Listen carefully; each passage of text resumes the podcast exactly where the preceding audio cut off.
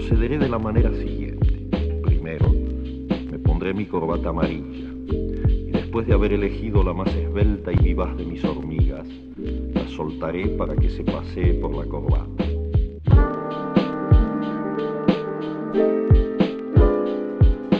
El señor Silicoso quería cantidad de hormigueros.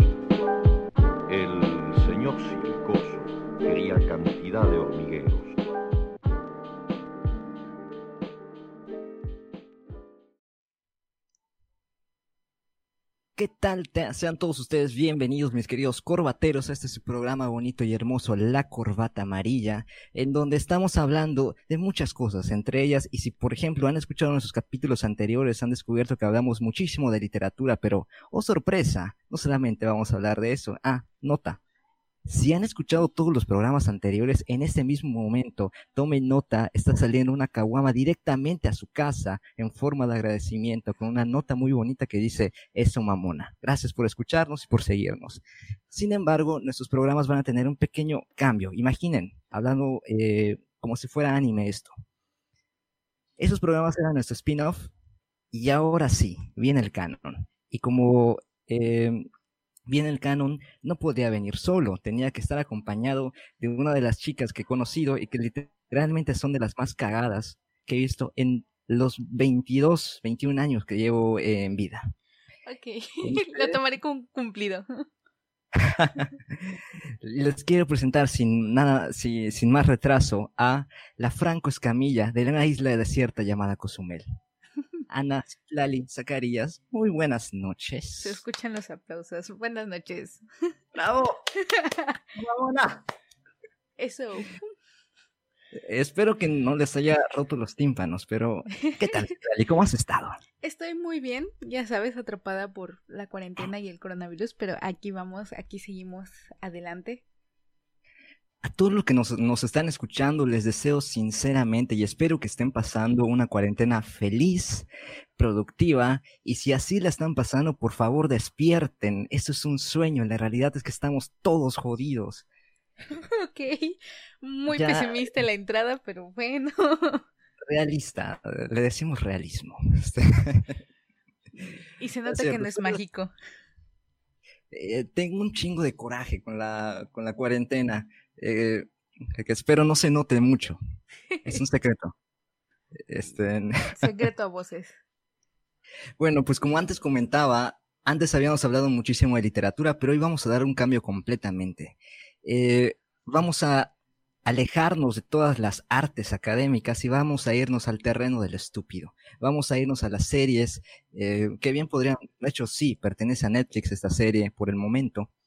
Vamos a hablar de Brooklyn Nine-Nine, precinto 99 para los que no saben pronunciar español como yo, inglés, perdón, como yo.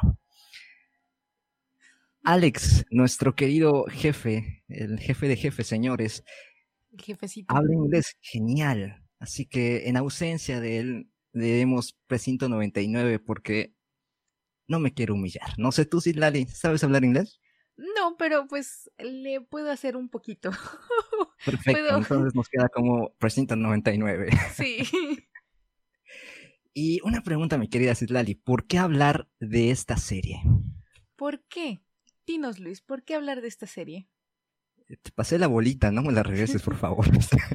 pues, responde a tu pregunta, creo que es una de las mejores series y de las, o sea, con un humor bastante ligero, pero que no por ser ligero deja de ser profundo. Tiene muchas cosas que podemos analizar y que podemos revisar y que podemos ver ahorita en la actualidad. Es una serie bastante actual, no solamente en el tiempo en el que se desarrolla, sino en los temas que está tratando. Entonces, y es bastante divertida, de verdad. Les juro, para quien la haya visto, ya sabrá de qué va de qué trata y más o menos cómo es el humor. Para quien no lo haya visto, de verdad se la recomiendo mucho. La pueden ver en cierta plataforma que no diré nombres, pero es negra con rojo y tiene una letra grande. Entonces ahí la pueden ver, está... No me digas. Sí, eh, queda muy a la ligera, espero que, que no se haya notado qué marca es. Pero allí la pueden checar en esta plataforma y tiene creo que hasta la quinta temporada no, sexta temporada. La séptima todavía creo que está, no sé si ya terminó la reproducción de la séptima por otra este, compañía bastante más grande. Entonces, este, les aconsejamos que la revisen, que la chequen y que se diviertan con ella. Pero si usted es un ávido pirata de la internet, fácilmente podrá encontrar todos los contenidos y si lo encuentra, por favor, escríbanos. Queremos ver la séptima temporada. Yo no puedo hacerlo. Ajá, que role. No puedo hacerlo sin cinco troyanos tocando la puerta. Les dejaremos al final nuestras redes sociales y nuestro correo para que vayan y nos digan aquí en este link pueden encontrar la séptima temporada. Por favor, se lo suplicamos. Y bueno, si ustedes, nuestros queridos corbateros, están diciendo, por favor, ilumínenos, díganos, ¿qué es Precinto 99? Esta pequeña capsulita que va a explicar todo con mayor detenimiento. Así que, por favor, córrela.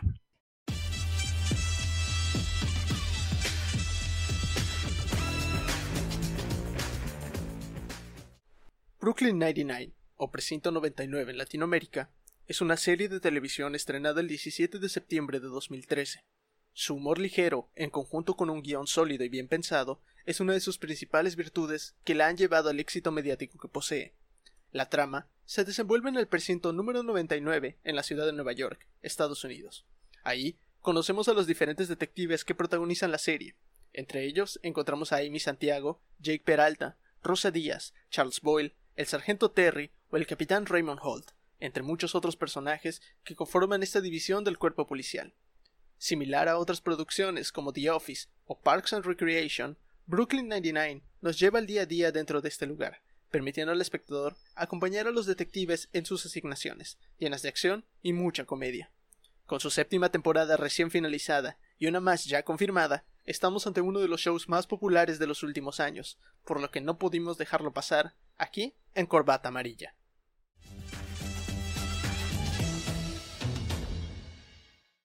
Volvimos. Entonces, bueno, Alex Lora, nuestro querido poeta del rock mexicano, decía alguna vez, no me quiten lo pendejo porque me desprestigian.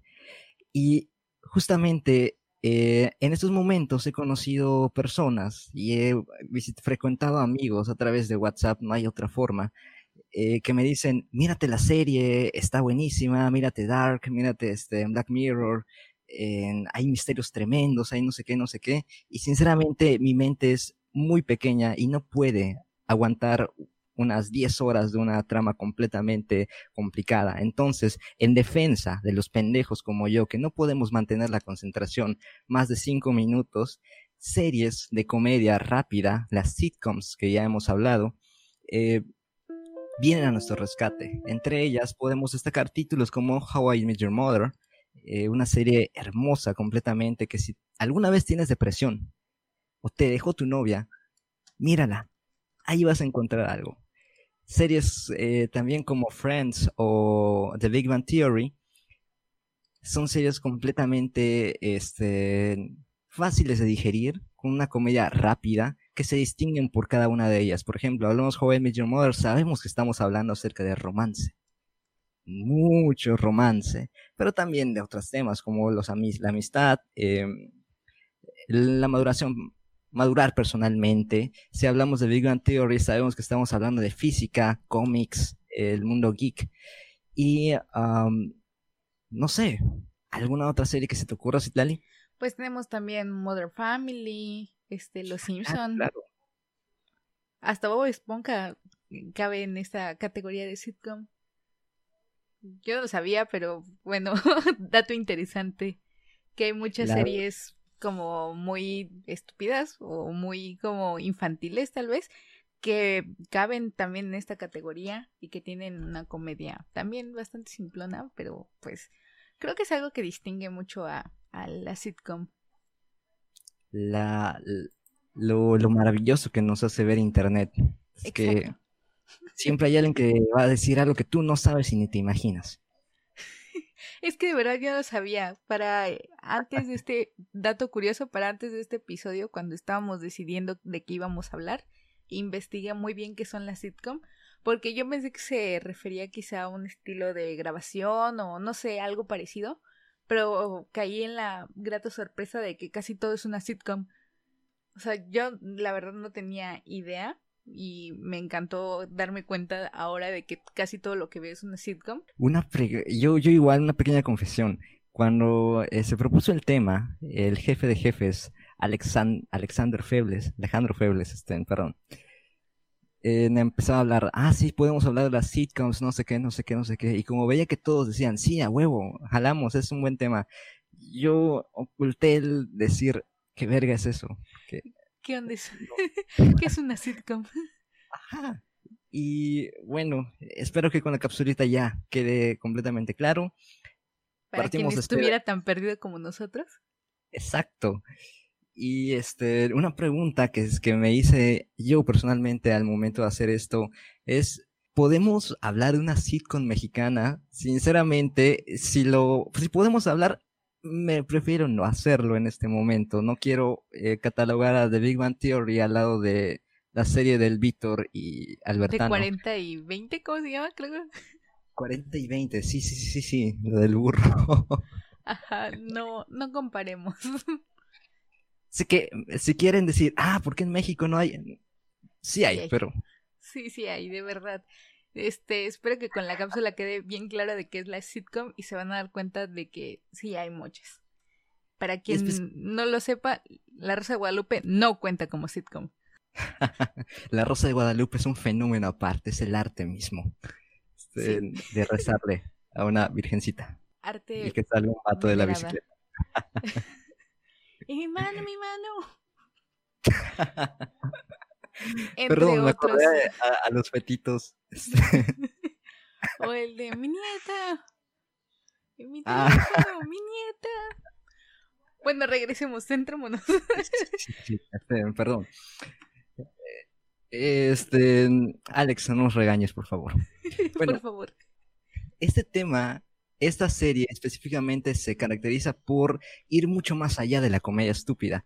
Sí, podemos encontrar eh, momentos tan idiotas como el que una paloma quede atrapada en un ventilador estalle, o una dramática escena en donde se tiene que buscar con trajes eh, antirradiación, se tiene la misión terrible de sacar los zapatos apestosos de uno de los personajes. O igual como estábamos hablando la otra vez, este, la maravillosa escena que de seguro ya la vieron y si no, de verdad es muy icónica de la serie, esta parte donde tienen a cinco sospechosos de cometer un crimen y están en el proceso de identificación y la chica le está diciendo, bueno, es que yo no vi su cara, pero estaba escuchando la de Tell Me Why de Backstreet Boys. Entonces él dice, bueno, ya, ya sé quién. Este, y empieza a pedirles a cada uno que cante y todos empiezan a cantar y de repente ya están cantando los cinco junto con el policía y están todos en así como súper animados y de repente sí, es el número cinco, es el que mató a mi hermano. Ay, chis, se me había olvidado eso. Cierto, si lo quieren eh, buscar por internet, eh, lo, encontré. Eh, busquen como Brooklyn Nine-Nine, I Want It That Way. Y está. Ahí en YouTube, y ahí pueden encontrarlo y se van a hacer unas carcajadas tremendas. Por cierto, un pequeño reto. Y así como me vieron regalando caguamas en el principio, lo voy a seguir haciendo, porque si algo nos hace, si algo aquí nos sobra, es presupuesto. Uy, sí. Del Monopoly, del Monopoly, pero nos sobra. Este. Del turista ah. mundial, porque no alcanzó para el Monopoly. Ah, sí, sí, sí, sí. El Monopoly es el más fresa, el turista es el más barrio. Este... Barrio pesado.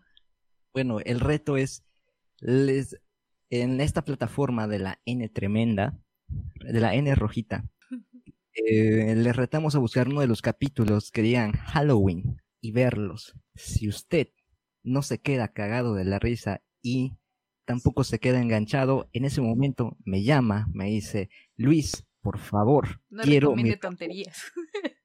no me pongas tonterías. No, es el capítulo de Halloween más aburrido que he visto está bien, en ese momento yo le pago una suscripción a Blim.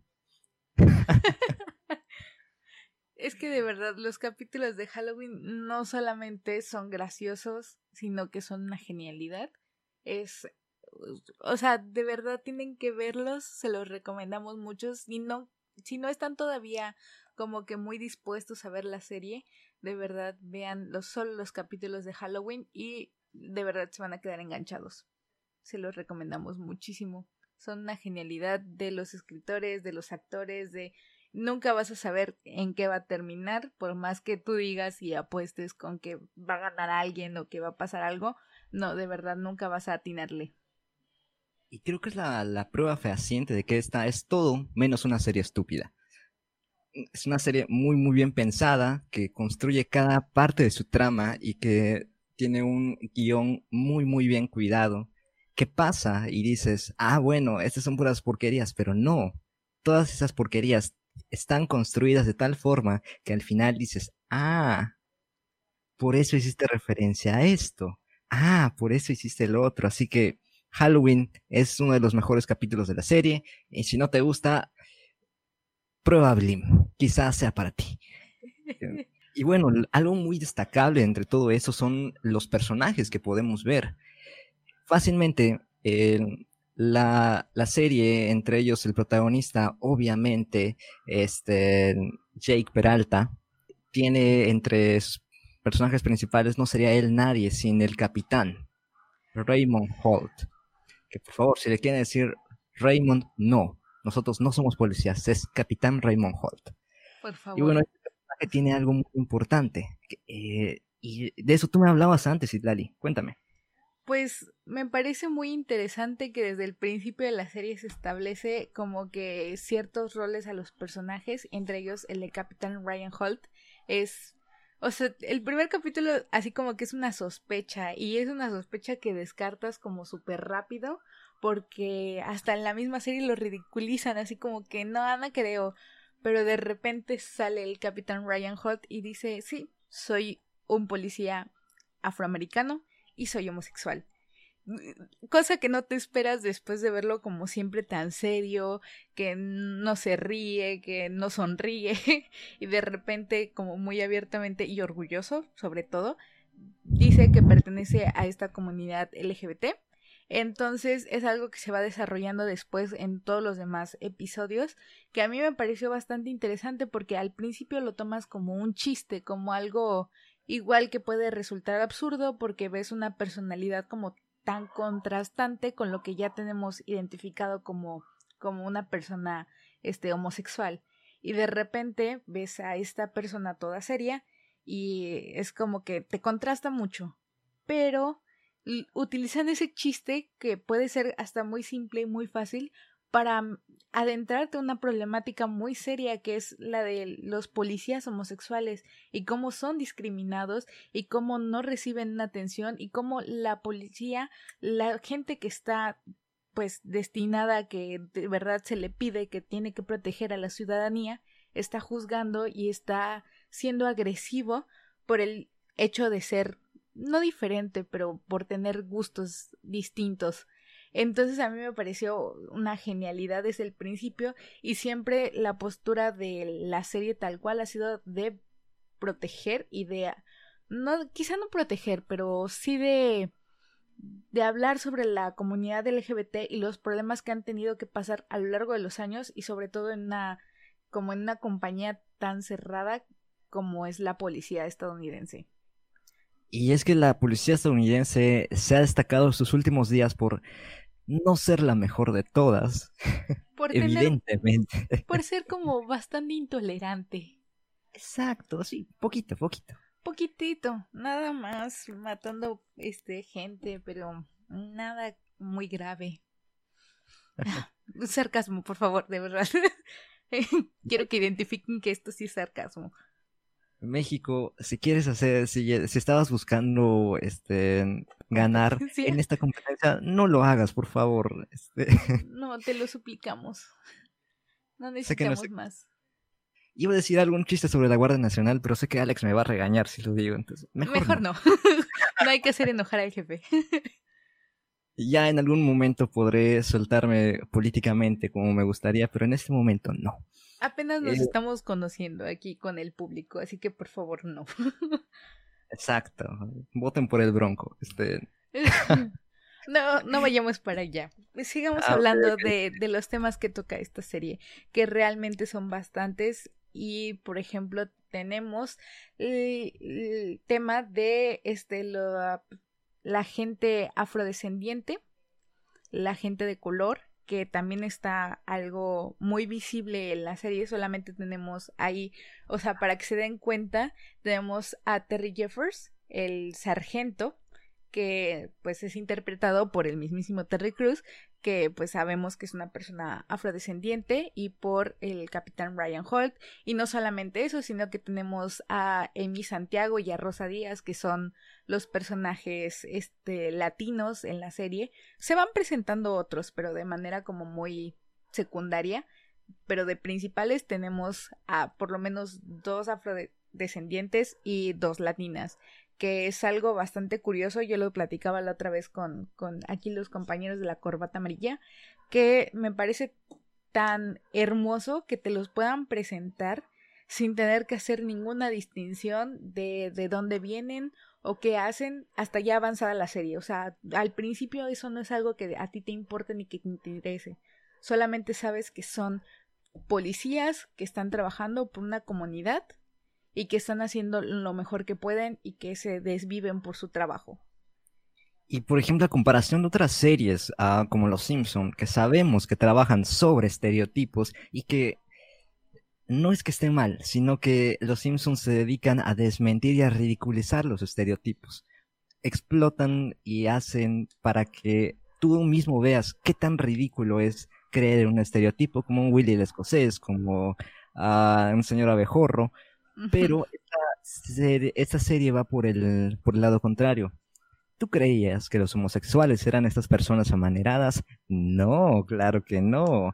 ¿Tú creías que los latinos hablaban con este acento? Eh, ¿A Sofía Vergara? Ah, como el de Sofía Vergara, justamente. Que eh, tal vez tengamos un, capítulo dedicado a Modern Family, pero este. Ya estoy investigando y preparándome para ese capítulo, pero ahorita no. Ahorita lo, lo dejamos para luego. ¿Creías que esos personajes tenían que tener un estereotipo? Claro que no. Lo más importante en los personajes de aquí es demostrar que son eh, buenos amigos, buenos compañeros, pero también son personas completamente útiles a la ley, respetuosas a la policía y que el hecho de que es latino, es este afroamericano o es de tal preferencia no importa nada y justamente eh, estas preferencias y estas minorías a las cuales pertenecen, lo que menos van a decir es pertenezco aquí, porque se van a destacar en otros papeles mucho más importantes, como el de la autoridad, como el de la amistad, y después vas a decir, ah, entonces el que seas homosexual no tiene nada que ver en tu desempeño eh, laboral. Claro que no. Y esto es algo maravilloso que hace esta serie. Cuando se dedican a a tocar temas como estos es para demostrarte que tan jodido es el mundo que solo se fija en eso, en una persona, y no en otras cosas. Entonces, gracias a estos personajes, específicamente el capitán Raymond Hall creo que es uno de los mejores eh, diseñados, podemos encontrar huellas de racismo y eh, homofobia. Muy claras. Y lo importante creo que es que lo remarcan mucho que es algo muy presente en la policía. Yo creo que es como una crítica bastante dura a la policía estadounidense porque te están diciendo, o sea, la gente que te debe de proteger, que está según que debe de dar su vida por ti y por su ciudad, están matándonos, están arrestándonos, están juzgándonos. O sea, ¿qué está pasando aquí? Se supone que es gente que debe proteger a la ciudadanía y mientras tenemos a este un episodio que a mí me parece el más maravilloso, de verdad, véanlo, que es cuando Terry va caminando por la calle y un policía se para y lo ve como una amenaza y decide arrestarlo. No les contaré cómo se desarrolla todo el capítulo, pero les diré que es una maravilla de episodio que tienen que ver. Es uno de esos episodios que eh, después de la risa viene un silencio incómodo donde dices, verga, Sí, está, fuerte. Muy ¿Me Se escuchaste, juro... Guardia Nacional? Ah, pero no, no, regresemos, regresemos, sí, sí, sí. Sí, sí. Se los juro que cuando vi ese episodio se me enchinó la piel de lo sensible que puede ser y de lo mucho que te hace pensar y es que esta serie de verdad te va a hacer pensar en muchas cosas.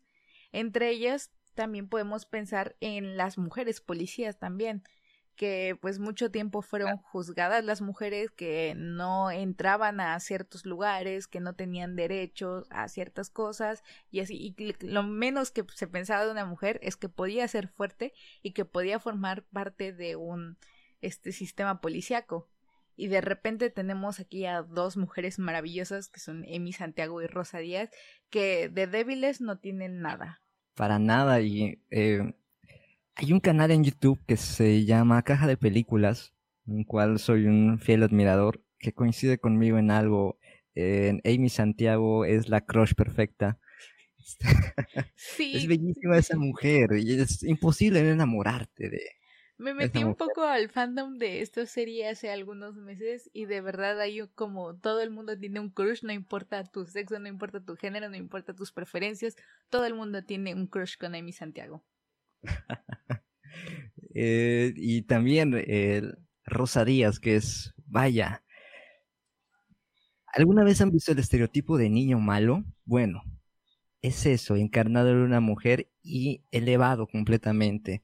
Llega a sus momentos completamente a irreales, inverosímiles, como la misma, como la misma lógica de la serie, sin embargo, en, a través de, ese, de esa aura de chica mala, de chica desconocida, encontramos que hay un mar de sentimientos escondidos en esta mujer y que ella es así gracias a diversas situaciones por las que ha vivido.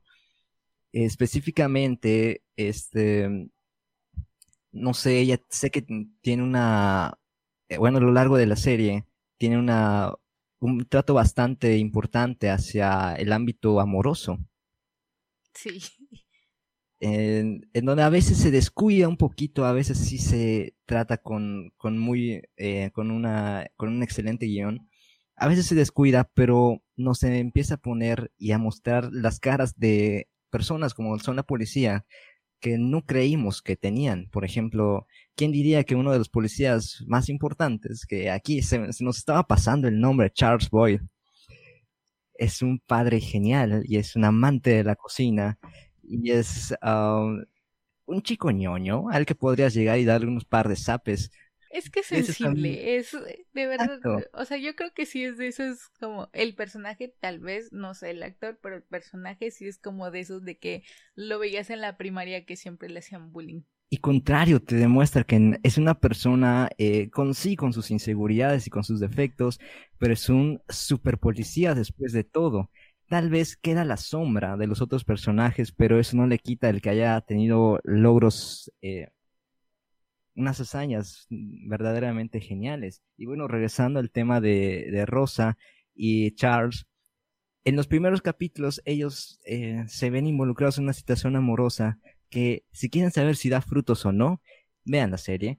Pero bueno, en Rosa tiene un trato quizá un poco más profundo. Diría que es uno de los personajes más trabajados a lo largo de la serie junto con Jake y con Capitán Raymond.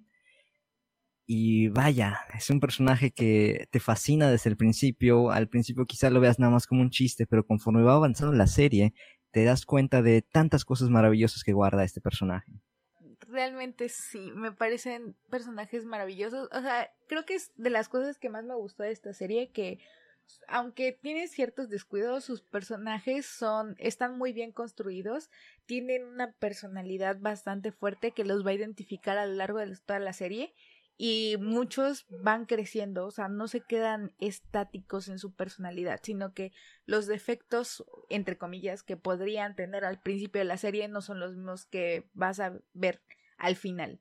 Los personajes van creciendo y se van desarrollando de una manera muy natural, muy diré orgánica para sonar así como como que sé de cine y de cosas así.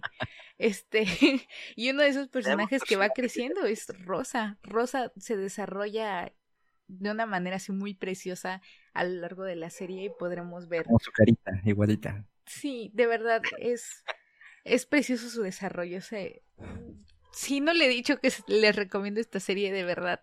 Ya sé que se los repetí y se lo seguiré repitiendo. Tienen que verla. No, no puedo hablar con gente que no ha visto Brooklyn Nine-Nine. Eh, voy a decirle a, mi querido Chuchito que antes de empezar todo este capítulo ponga un reto que diga, por cada vez que Citlali recomienda esta serie, tómate un shot. y por cada que diga de verdad. ya me di cuenta de, que tengo... de verdad que, bueno. un shot de Pau Pau, porque aquí no fomentamos el alcoholismo. Por más que, por más que Luis les recomiende las caguamas, y sí, aquí no recomendamos el alcoholismo. Yo sí, este, el alcohol es una de las cosas más, como diría Homero Simpson, por el alcohol, el, la solución y la causa a todos los problemas. Que si tienen la posibilidad en este momento de, de brindar, adelante háganlo. ok. Yo por mi parte. La la corbata amarilla no fomenta, dice no al exceso. Yo sí. Este, Ajá, Luis aparte dice que sí al exceso, eso sea su problema. La corbata amarilla les recomienda no al ningún exceso. Pues sigamos hablando de la serie, ¿qué te parece? Claro, claro. Y creo que algo que fomenta mucho es como ese compañerismo, ese trabajo en equipo y el quizá no solamente funcione con los policías, pero sí en todos los trabajos y en la escuela y en todas partes, y es que formemos una familia, que formemos una unidad con las personas con las que trabajamos, y eso es algo que se puede ver en cada episodio de, de esta hermosa serie. Todos en algún momento queremos matar a nuestra madre, a nuestra madre, a nuestros hermanos, a nuestros primos, pero eso no deja de decir que los querramos mucho. Y, por ejemplo, uno de los personajes que a mí más me, me gusta, que no es, neces no es policía, es todo lo contrario, es un criminal, es Doc Judy. Sí, Doc Judy. Es un desmadre el hombre, es el mejor amigo y a la vez no de Jake Peralta, aunque a Boy le duela, perdón, este, es el mejor amigo de Jake. Que siempre que se encuentra son capítulos legendarios, completamente divertidos, eh, donde un policía entabla y muestra lo más bonito de una amistad con una persona que típicamente no deberías tener amistad. Sin embargo, tienen una química tremenda estos dos. Y al fin y al cabo, eh, se llega a dar esta relación casi de, de hermanos entre estos. Y solo para que se, se den cuenta que si, bueno, la serie es tan eh, detallista que se dedica a trazar una relación muy bien hecha entre un personaje secundario y el protagonista, ¿qué no será entre sus mismos personajes? Entre los mismos que tienen que convivir día a día, que están ahí en la oficina, hasta con... Y a los que vemos capítulo con capítulo, esos. Exacto. Que aparecen en el trailer, esos. Así sin importar qué tan bueno o mal policía seas o cuánto aportes, como será el caso de Hitchcock y Scully. Estos gemelitos, no son gemelos, pero, pero casi. O no sé, otros personajes que van apareciendo como este Pimienta, que se ah, vuelven parte de, de la familia, se, se vuelven parte del equipo y entre todos cuando es necesario trabajan juntos y se, o sea, y no tienen ningún problema en sacrificar algo por los demás. Pero hay algo muy importante. Cuando empezamos a ver películas como, o series como por ejemplo La Ley y el Orden en CNSI, en cada ciudad de, Nueva, de Estados Unidos que exista, eh, vemos que el policía es este hombre chingón o personaje, dejémoslo en personaje. Eh, este personaje chingón que tiene una metralleta oculta en una pistola muy pequeña que le cabe en el bolsillo y que tiene el, la, tiene el parque suficiente para matar un ejército y seguir matando y seguir matando y no erra ningún, no falla ninguno de sus tiros. Pero, ¿qué hay detrás de él? Hay una familia, tal vez, hay unos sueños tremendos por cumplir. Y justamente esta serie tiene a dos personajes que son padres y con los cuales vemos un sentimiento de paternalismo completamente lindo hacia sus hijos. El primero, el más famoso, quizá, este, el sargento Terry.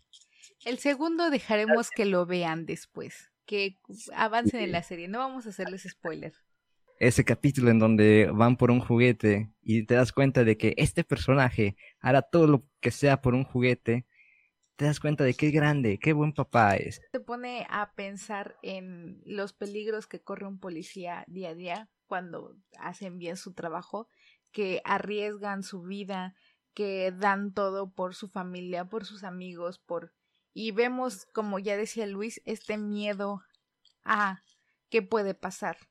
Es cosa que no vemos en ciertas series o películas policíacas que siempre muestran como al policía como un ser sin miedo que puede con todo y con todos. Aquí no, sabemos personajes humanos que tienen miedo, que tienen, este, que se sienten en peligro, que se enamoran, que, este, que tienen sueños, que tienen cosas por hacer, que tienen algo más adelante. Entonces, eso a mí me gusta mucho, que no vemos personajes como muy este, despreocupados. Por más que intenten ser despreocupados y decir que no, que yo haría todo duro de matar, que al final no lo van a hacer porque tienen miedo, porque son humanos, porque son personas que se preocupan por ellos y por otras personas.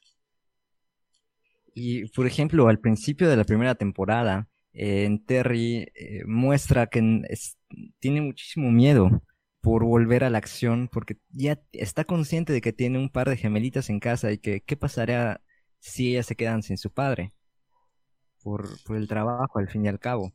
Son cosas que a veces no nos detenemos a pensar, pero eh, si un policía muere, ¿qué está dejando atrás? Está dejando atrás una familia, tiene hijos, tiene madre, tiene esposa, amigos, no sé. la vida es tan frágil creo que ahorita a las once y media no es un buen momento para reflexionar acerca de la vida, pero espero que estén entendiendo lo que queremos decir. Es una maravillosa serie completamente, eh, y así como si nada, hemos hablado acerca de eh, homofobia, acerca de racismo, acerca del papel de la mujer, acerca del compañerismo, la amistad y de la familia, y podemos decir miles de cosas más acerca de ello. Entonces, no sé, igual hay una relación muy bonita padre-hijo que no deberías, no, en, en, el estricto sentido no debería ser, pero lo vemos completamente que es entre los protagonistas, Jake Peralta y Raymond Holt. Esta paternidad forzada. sí. Sí, porque también conocemos parte de la familia y de la historia pasada de los personajes, las problemáticas que pueden tener familiares como la de Jake Peralta, que es un poco sensible, que tampoco se las quiero contar porque no les quiero hacer spoiler, pero digamos que no se lleva muy bien con papá, con su verdadero padre. Entonces encuentra eh, aquí en Raymond este como esa figura paternal, esa figura que por fin tiene a alguien que le diga qué hacer y qué no hacer o qué está bien y qué está mal y que hace que el personaje crezca demasiado. Otro de los temas que también estaba viendo que tiene es la crítica a la brutalidad del sistema policiaco que muchas veces no le importa ni le interesa saber si las personas que arrestan son culpables o no. Entonces, por ejemplo, aquí en México tenemos cárceles llenas de personas que pues realmente si son culpables o no lo son es algo que nosotros no sabemos porque puede ser que te toque un mal día, un mal momento en un mal lugar y te arresten sin sin motivos. Entonces es algo que aquí en la serie reflexionan y que dicen, bueno, ¿por qué está pasando esto? Y ya no son policías que arrestan nada más porque sí, sino que tienen que averiguar, que tienen que estar casi 90% seguro de que la persona que están arrestando es a la persona que necesita estar en la cárcel, que debe de estar en la cárcel y que cometió los crímenes que se le, se le acusan. Entonces a mí me pareció, varios capítulos lo desarrollan y a mí me parece una de las mejores tramas que he visto porque los policías, en las series policíacas normalmente, pues, ¿qué interesa? O sea, ya lo arrestamos, ya no me interesa saber si es culpable o no, solamente quiero que se demuestre frente a un juez que sí es culpable. No sé cómo le van a hacer, si tienen que plantar evidencias, si tienen que hacer lo que sea, no me interesa. En cambio aquí es no, o sea, no puedo llevar a la cárcel a alguien que es inocente, no puedo dejar que alguien pierda su vida por algo que no cometió. Entonces. Escuchaste Guardia Nacional. Ah, perdón. Escuchaste otra vez. ya lo. Espero que lo sigas escuchando y por favor escúchenos. Público siempre nos va a hacer falta. y si lo oyen, compártenlo. Entonces tenemos que ya tocamos a esos temas tan importantes y e irónicamente, si ustedes quieren saber cómo funciona el mundo policíaco, más realmente váyanse a esta serie que lo que hace es hacerlo más paródicamente, tal vez, irónicamente. Cosas que series policiales que se ven reales, callan, las demuestra aquí esta serie que no se compromete con la realidad, sin embargo, la muestra y la muestra de una manera muy, muy genial. Ya para este, ya se nos va acabando el tiempo, así que procedemos a despedirnos. Mi querida Citlali, algunas últimas palabras que quieras decir. Repetiré, se las recomiendo muchísimo. Y si la ven, por favor, escríbanos a nuestro a nuestro Instagram, la corbata amarilla. Ahí nos pueden decir si la vieron, si les gustó, si no les gustó, si ya la habían visto, si quieren que hablemos de alguna otra cosa, nos pueden escribir igual a nuestro correo electrónico que dejaremos en, aquí en las descripciones. Nos pueden escuchar por Spotify y por casi cualquier plataforma que, que tenga este contenido de podcast. Entonces, gracias si es que nos escucharon en los episodios pasados. Esperemos que ya este canon les gusta. Eh, espero que ya podamos ir subiendo de manera muchísimo más regular y este irán conociendo al resto del equipo que nos hace falta. Chucho, Ileana, Rose, Alex, ya nos conocieron a Luis y a mí y esperemos encontrarnos en otros episodios. Y bueno, con ese último espero que hayan tenido lo suficiente para armarse una vinipeda eh, patrocinada por mí, por la corbata amarilla, ¿no? Con esa última recomendación de Citlali. Y nos despedimos. Mi nombre es Luis Andrés Calero, no sin antes recordarle que la literatura es el mejor pretexto para hablar de cualquier cosa. Hasta luego. Muchas gracias.